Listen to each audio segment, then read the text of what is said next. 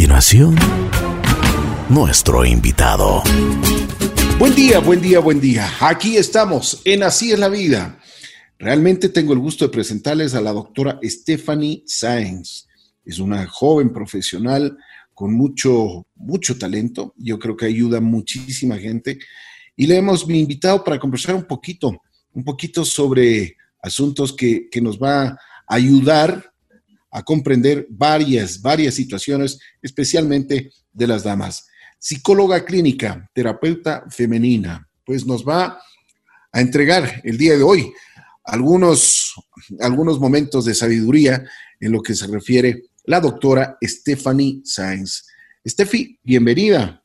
Hola Ricky, muchas gracias. Yo de verdad muy feliz de compartir con todos ustedes de este tiempito y eh, de llegar a todas las personas y claro, más a mujeres que a eso es a lo que me dedico. Pero me parece importantísimo. Cuénteme una, una cosa, usted es, usted es bastante joven, usted ha estudiado, se ha preparado muchísimo, porque yo veo que su especialización ha sido, aparte de la, los estudios que ha tenido en la universidad, siempre se preparó para, para atender exclusivamente a las mujeres. ¿Por qué? ¿Cuál fue la razón principal?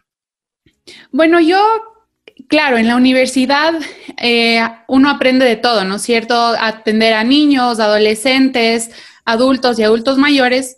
Y con la experiencia eh, yo fui viendo que mi afinidad hacia las mujeres era muchísimo mayor.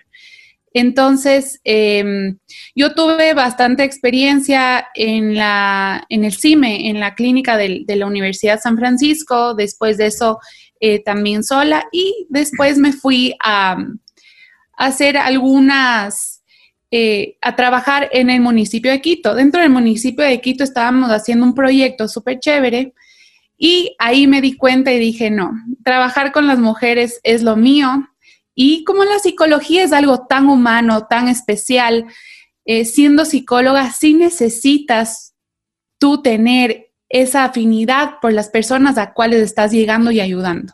Entonces ahí dije, em, yo, Estefanía Sáenz, psicóloga, voy a ser terapeuta femenina de aquí en adelante y estoy súper feliz por mi decisión porque al final es eso que yo he visto durante este tiempo y desde em, contándolo desde marzo, digamos, para como todos tenemos esta idea de, del tiempo de pandemia, y han sido em, por ahí más de 100 mujeres que se han atendido conmigo. Qué bien. Entonces, qué bien. en estos ocho meses sí, hemos, hemos trabajado súper bien. A ver, Estefi, vamos por partes. Dicen que las mujeres es muy difícil de entenderlas. ¿Es cierto o no? Eh, yo la verdad no.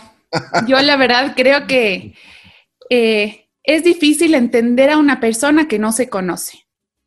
Ah, ya. Ese, ese es, eso me parece la clave. eso, eso me parece muy bien. Entonces, cuando uno no se entiende a sí mismo, ¿cómo piensa que los otros le van a entender? Es por eso que en mis terapias yo hago muchísimo énfasis en el autoconocimiento. Muchísimo, muchísimo, porque si es que uno no se conoce, no le pueden entender a los demás. Algo, alguien no puede amar algo que no conoce, entonces por eso trabajo muchísimo el amor propio. Eh, y bueno, de eso vienen eh, miles de, cosas que podemos ir hablando durante toda la, el, tiempo, pero mm, el autoconocimiento a mí, eso me parece lo, lo primordial. Una de las cosas que ha pasado y quisiera conversar en esto de la pandemia bueno, deben haber, como, me estabas contando, a 100 personas, 100 damas, 100 mujeres que se atendieron. ¿Cuáles fueron las dificultades mayores que tuvo y el denominador común que tuvieron las mujeres en la pandemia? Sabes que, Ricky, eso es algo súper interesante porque mucha gente me pregunta y me dice, claro, debes haber atendido a muchísima gente por la pandemia digamos, por lo que estaban dentro de sus hogares, ansiedad, dificultades con la familia y, cosas por el estilo.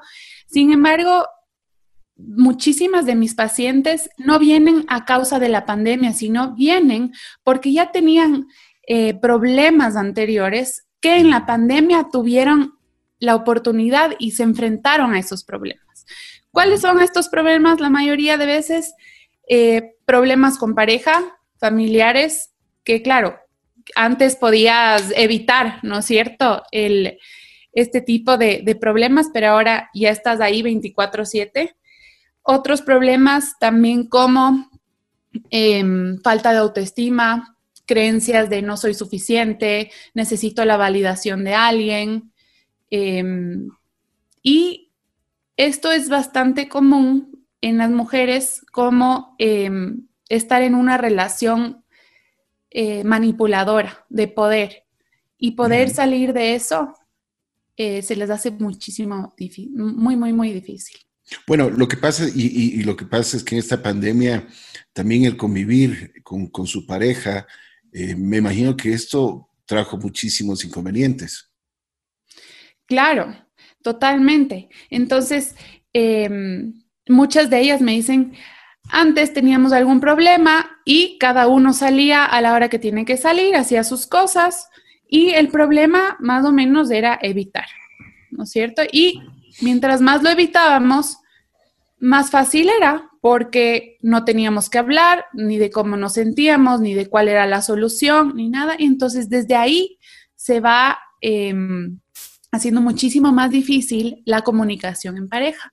O ni siquiera hablando de pareja tal vez, sino la relación con la persona que tengas eh, con la que vives. Puede ser si es que tú vives con tus papás, si es que vives con tu hermana, si es que hasta relación con una misma. Entonces ahí es lo, que yo digo, te enfrentas a ti misma y así es como te manejas con el resto. Este, y sí quisiera topar un tema que es importantísimo, que es vital, de lo que yo tengo entendido, que es el bienestar emocional. ¿Qué es el bienestar emocional? Sí, la verdad es que esto es algo que muchísima gente lo topa, pero que es muy difícil alcanzar. Entonces, el bienestar emocional viene a partir de todas las cosas que nosotros tenemos a nuestro alrededor, ya sea la parte social, laboral, personal, eh, con amigos, em, con hobbies, y es lograr equilibrar todas estas cosas y tener un balance. Una de las partes súper importantes es que Em, dentro del, bienestar emocional está la inteligencia emocional. Y no es solamente ponerse en el zapatos de los otros, sentir empatía o algo por el estilo, sino también reconocer nuestras propias emociones. Entonces, la mayoría de personas, y hablando justamente con este ejemplo de la pareja que decíamos o de las relaciones, que la mejor opción es evitar, ¿no es cierto? Y no afrontar el problema que tenemos, entonces vamos aprendiendo que es mejor evitar esas emociones incómodas y mejor quedarnos con las cómodas. ¿A qué me refiero con las emociones incómodas? Puede ser miedo, enojo, eh, tristeza, que esas son las más incómodas. Y las cómodas serían como la alegría, la sorpresa, eh, a veces del asco también, ¿no es cierto? Que puede ser hasta como que lo más cómodo, ¿ya? Y entonces, la inteligencia emocional entra cuando uno ya puede aceptar que tiene esa emoción incómoda o incómoda, comprenderla para después transitarla de mejor manera, porque mientras uno más evite afrontar esa emoción incómoda, más difícil va a ser que podamos transitarla y que se genere de diferente forma para después llegar a un bienestar emocional que como digo es de este balance entre tener cosas buenas, cosas malas, emociones incómodas, cómodas y eh, tener como esta vida, como yo digo, como en ondas, ¿no es cierto? Porque la vida no son picos, no siempre vamos de malo a bueno, de bueno a malo, sino es estar como que en un barquito que fluye y que sí, a veces va a haber una tormenta y a veces va a haber un día soleado espectacular y a veces va a estar en calma. Y esa es mm. la cosa, aceptar las situaciones como vienen sin evitar, sino poder transitarlas.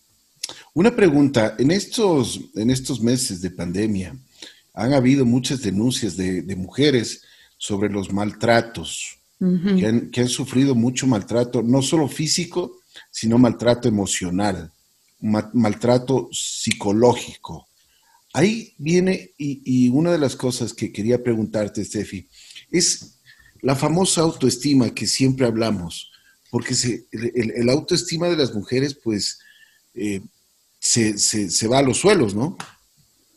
Sí, sí, totalmente. Justo em, yo hice un live en Instagram hace algunos meses con una chica eh, que yo le conozco que sufrió violencia de género por parte de su, de su novio en ese momento.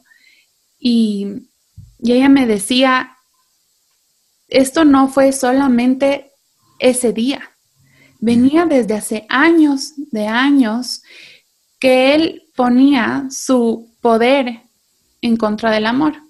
Y ahí es cuando yo digo, ahí está, el amor no es igual a poder. Porque cuando uno ya siente poder hacia la otra persona, como diciendo como que tú eres mi esposa, tú eres mi hijo, eh, tú eres mía y punto, ese ya es una relación de poder contra el otro, no es amor. Entonces, en las relaciones de amor no hay violencia. En las relaciones de poder sí. Entonces aquí viene desde hace tiempos atrás que poco a poco tu valor como mujer, tu autoconfianza, tu autovaloración, tu amor propio, poco a poco se va achicando. Porque esta persona que siente poder hacia ti te va quitando tu propia autonomía. Qué importante, qué importante es esto. Entonces, eh, bueno, existe una confusión entre poder y amar. Entre, entre este tipo de cosas que han pasado, cuando existe el maltrato y el denominador común es el silencio, el miedo, ¿es así? Sí, cuando uno rompe el silencio, em, todo cambia. Ahora, algo súper importante es que nuestro sistema de, ayuda, ¿no es cierto? Eh, refiriéndome a eh, policía y esas cosas, no siempre son las mejores. Entonces, cuando una mujer rompe el silencio, su mayor miedo es que regrese esa persona y le mate, le pegue, haya algún asesinato, le quite a sus hijos y todo eso porque no tiene la, protección. Así es, así es. Yo tuve la oportunidad de eh, conversar con una, persona que había estado, eh, había estado casada 17 años y desde los primeros años el, esposo, la pareja, pues le, maltrataba físicamente, le pegaba, le, le insultaba. Los hijos nunca se dieron cuenta porque nunca, él tenía la, la precaución, digamos, si se puede llamar así, de que cuando estén sin los hijos, pues a ella le pegaba, pero le, pegaba unas pizzas, pero totales, hasta que ella a los 17 años se cansó y con mucho miedo fue a denunciarlo. Y porque después de una, una paliza que le había dado a esta señora, lastimosamente ella lo único que le dieron es una boleta de auxilio no fue más.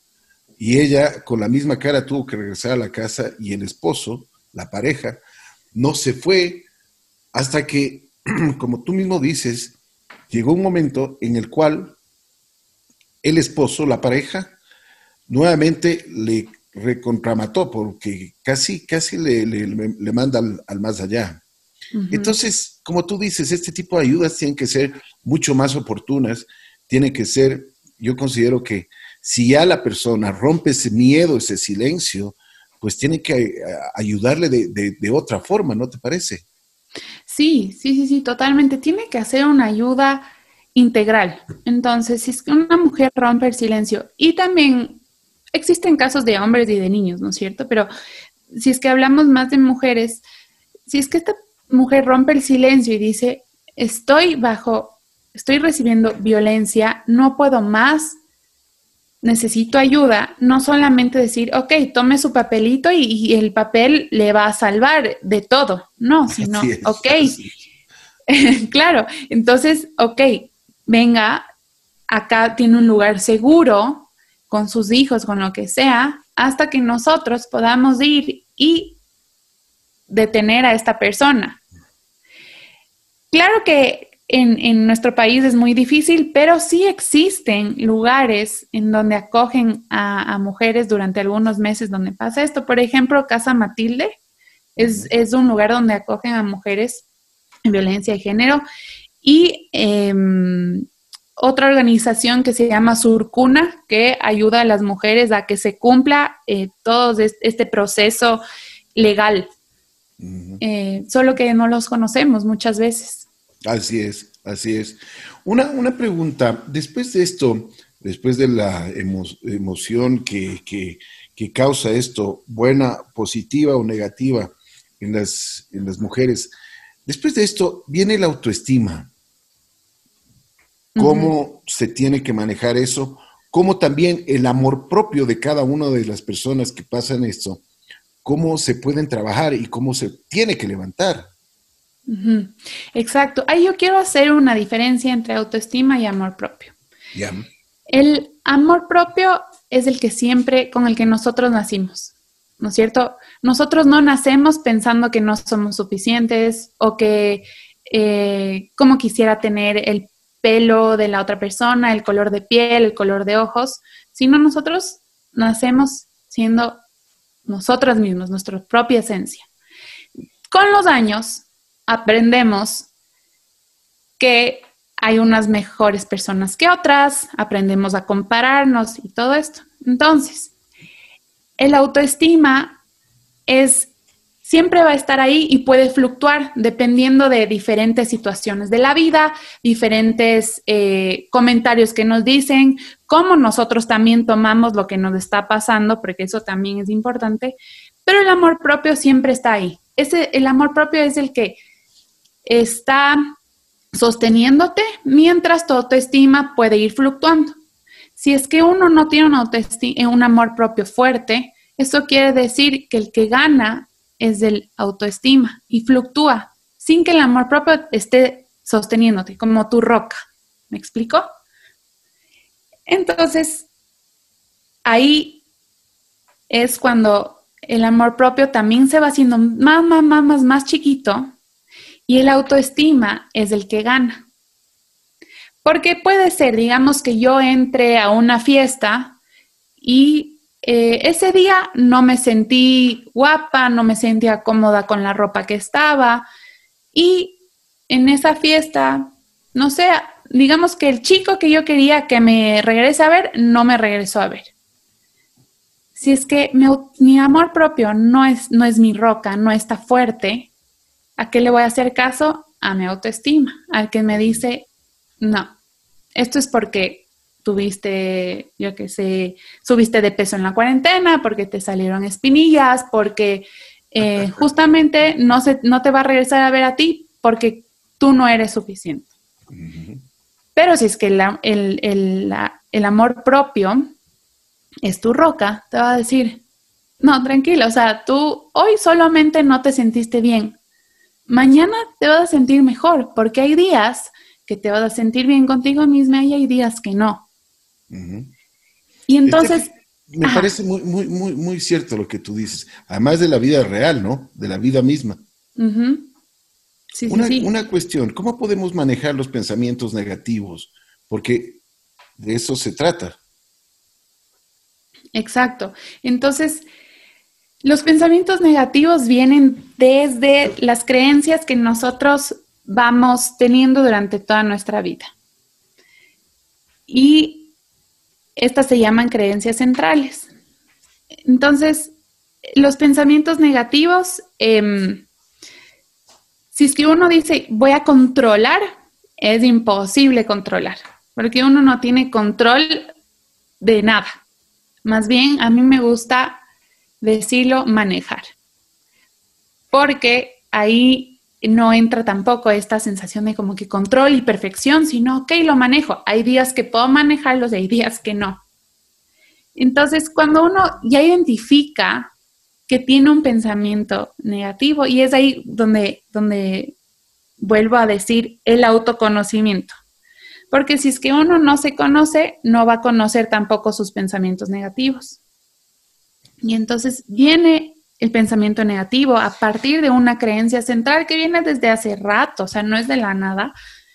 Y em, el pensamiento negativo lo podemos ir bajando a partir de, em, primero, saber cómo me hace sentir, qué sensaciones corporales tengo.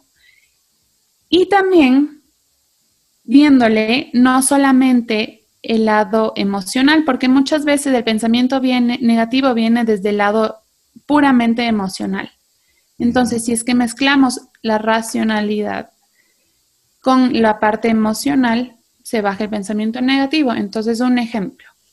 Si es que yo pienso que eh, no me va a ir bien en una entrevista de trabajo y el pensamiento, el pensamiento negativo y automático es, mm, ya me fue mal una vez, eh, no voy a conseguir, ahorita eh, nadie está consiguiendo trabajo por la pandemia, todo esto, ¿no es cierto? ¿Cómo me hace sentir corporalmente? Estoy estresada, estoy triste, estoy preocupada y ¿cómo lo bajamos con evidencias en contra? Entonces mis evidencias en contra serían, ok, tú nunca has eh, dudado de ti en este sentido. Tú perdiste tu trabajo por la pandemia, no porque no eras buena en lo que hacías, sino porque tuvieron que hacer recorte, porque está muy difícil la situación. Si es, que te, si es que te están llamando a la entrevista es porque tienes algo que aportar. No es de la nada, no es para probar suerte, sino es para que tú demuestres lo que eres. Entonces así más o menos se van bajando esos pensamientos. esos, esos, pensamientos negativos muchas veces, y, y se ha visto en estos días de pandemia, te llevan a una ansiedad, te llevan a una depresión. ¿Cómo puedes manejar eso? Saber que mm, ahorita nosotros estamos y pasamos en, una etapa 100% que estamos alertas, ¿no es cierto? Entonces, al estar tan alertas, y no solamente alertas a la pandemia en sí, sino si nos fijamos simplemente en nuestro celular, nos llegan notificaciones que son alertas. Entonces, por ejemplo, si es que yo subo una foto, alerta que me pusieron like, alerta que está alguien conectado, alerta que me llegó el mail, alerta que ya sonó la alarma para despertarme. Eso siempre estamos esperando como que esa cosita, ese alerta específica. Pero porque estamos esperando y nos concentramos hacia el futuro y no nos estamos concentrando en lo que está pasando en el presente. Claro, claro. Y esa es una diferencia importantísima entre la mentalidad occidental y la mentalidad oriental. La mentalidad oriental, por eso viven tanto, o sea, los japoneses viven muchísimo y es porque viven el momento. No están viviendo alertas y llenos de cortisol eh, totalmente porque el cortisol es esta hormona que se, que se mm, activa cuando estamos súper alertas y estamos ansiosos y preocupados por lo que está pasando. Y en algún momento el cortisol, claro que sí, nos ayuda porque es un antiinflamatorio en todos los sentidos. Por ejemplo, si algo pasa, se me, se me genera el, cortisol y no siento, digamos, esa caída o que me raspé en algún lugar o algo así. Pero después, cuando ya tenemos mucho cortisol, esto se vuelve inflamatorio. Entonces ahí es donde entra la gastritis, donde entran los dolores musculares, eh, todos esos problemas que también tenemos físicos. Pero cuando no nos concentramos en el cuando nos concentramos en el presente y en lo que está pasando en realidad, es cuando de verdad podemos hacer que las cosas buenas nos pasen. De acuerdo. Y eso es, y eso se ha visto, em, pues en estos días de pandemia se ha visto de muchas manifestaciones. Uno tiene que vivir el día a día exclusivamente porque hay mucha incertidumbre, pero la incertidumbre te da pensar en el futuro. Es así. Claro, y eso no quiere decir que no nos preparemos, ¿no es cierto? Porque hay mucha gente que me dice, ok, tú me dices que piense en el, en el presente, pero si es que el día de mañana pasa algo, ¿qué hago? Y ahí está la diferencia. Existen preocupaciones reales y las preocupaciones hipotéticas. Las reales son las que, ok, está pasando esto, me voy a preocupar, por ejemplo. Eh, tenemos una crisis de salud, ok, yo me preparo porque tengo que tener el alcohol, las mascarillas y todas las de ley, ¿no es cierto? Pero las hipotéticas sería que a partir de que yo igual tengo todas estas precauciones, eh, ya pienso que me voy al hospital, que ya me enfermé, que ya me está doliendo la garganta y todo, y las, las preocupaciones hipotéticas se van haciendo como una cadenita, cada vez más fuerte, cada vez más fuerte, y estamos ahí en las hipotéticas y no nos concentramos en las reales, que ahí es donde está el enfoque. Y poniéndole en, digamos, en algo de trabajo o en la de la casa. Si es que yo no me concentro en hacer bien mi trabajo, que esa sería como que una preocupación real porque necesito mantener mi trabajo, y me estoy enfocando en una preocupación hipotética, por ejemplo, ya me van a votar, están votando a todo el mundo y comienza a hacer una cadena en mi cabeza por no enfocarme en lo que de verdaderamente me puedo enfocar, no hago un buen trabajo. Y después ahí digo, ay, sí, entonces ya ves, yo tenía razón, ya me votaron. Y no es por eso, es porque no te estabas enfocando en lo que de verdad, lo que verdaderamente importaba en ese momento. De acuerdo, de acuerdo. Y eso es muy cierto. Uno y, muchas veces atrae las, las cosas. Lo eh, siento. las, las, cosas negativas las atrae de, distintas circunstancias. Oye, Steffi, estamos hablando con la doctora Stephanie Sainz, especialista en, en, terapeuta con mujeres. En estos, en estos días de pandemia, ¿qué, qué has, ¿cuál ha sido el, el factor eh, determinante que tú has tenido en cada una de tus citas con tus, con tus, con las personas que tú atiendes. ¿Qué es lo que, qué es lo que tú has podido percibir de ellas? En las mujeres existe esto, eh, la aprobación por su cuerpo, de aceptar su cuerpo como es y también eh, aceptar em, y tienen problemas en la parte intelectual, entonces no es únicamente un problema físico, ¿no es cierto? Como tengo un gordito por acá o no me gusta mi nariz o estoy muy flaca o lo que sea, sino también es como pensar que las cosas que yo estoy haciendo son suficientes o que confío en mis capacidades. Ese es un factor súper importante, esas dos. Qué bueno, qué bueno. ¿Qué es lo que podemos hacer para mejorar, por ejemplo, estos trastornos del sueño? Porque todo se ha, visto afectado en estos días, incertidumbre, depresión, ansiedad, pero el trastorno del sueño yo creo que es determinante en cada una de las personas. Sí, esto es em, justamente por el cortisol que yo hablaba, que entonces ahí es, está actuando como un, algo que es, se está inflamando totalmente. Y como estamos alertas, de algo, ahí va. ¿Cómo podemos hacer? Primero, higiene de sueño. Todo en la vida, como siempre nos decían, todo es práctica y se forma hábitos.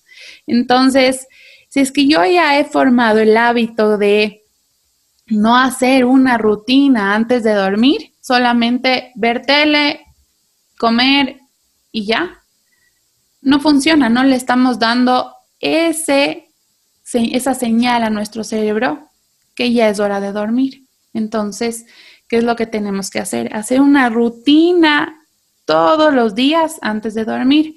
Aparte de lavarnos los dientes, ponernos pijama y todo eso, sino acompañarlo con algún aroma, em, que la cama esté súper linda, súper limpia, hacer un ritual.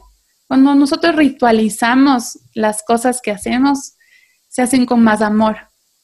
Y eso significa que nos estamos poniendo presentes en el momento, le estamos dando la señal a nuestro cerebro que estamos haciendo esto con amor, con cariño y que nos estamos tratando bien. Y ahí sí, las revoluciones van bajando. Pero si es que yo digo como que no, sí, ya solo me quiero ir a dormir porque ya no aguanto, no estamos haciéndolo de una manera correcta.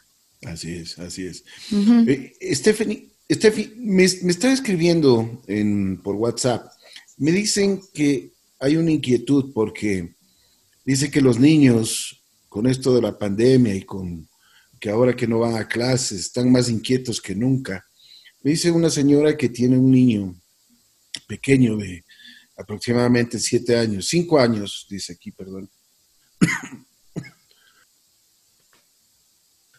Y que este niño es un, realmente es un terremoto en la casa, que no le hace caso en absoluto y que no quiere ni entrar a clases virtuales, por supuesto, eh, que se pelea mucho con el hermano. Entonces, la señora me está preguntando cómo puede manejar este tipo de, actitudes. Me parece un tema súper complicado. Una de las cosas que yo les le puedo recomendar es que tenga un espacio específico para él, que él se sienta que ese es su espacio de colegio. Entonces, si es que em, a la vez estamos cocinando, ¿no es cierto? Y a la vez el hermanito no tiene clases de ese rato, sino tiene, está en el patio jugando o al lado mismo, ¿no es cierto? Porque hay muchas casas que no tienen mucho espacio. Sino especificar, ok, esta es tu hora única. Y si es que es un niño inquieto y todo eso, algo súper interesante que podemos hacer y facilito es poner en un tupper o en un bowl eh, alberjas o mm, frijoles o algo así, para que los niños mientras están en la clase puedan tocar. Entonces los niños se activan muchísimo sensorialmente. No solamente que se queden sentados en la computadora porque eso no les gusta. Ellos necesitan estar totalmente con sus cinco sentidos prendidos. Entonces, si es que sabemos que em, el, el, hijo de esta señora no se queda quieto y no quiere aumentar las cosas sensoriales de, en su espacio. No solamente en las manos, también puede ser en los pies, ponerle un bowl con estas alberjitas o algo así que él sienta y que pase moviendo mientras está escuchando, mientras está en clases o algo así. Em, y que eso solamente sea a la hora de hacer esto. También puede ser porque está tan lleno de energía que no ha podido sacarla, ¿no es cierto? que para él es tan estresante solamente sentar y escuchar que simplemente no quiere.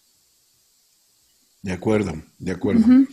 Eh, una pregunta también, eh, me están, me están eh, diciendo que cómo te pueden contactar, a ver si es que nos das tus redes sociales, nos das todos, todos los datos donde te pueden contactar, porque hay algunas personas, hay algunas señoras que quieren y hacerte consultas totalmente personales, ¿no?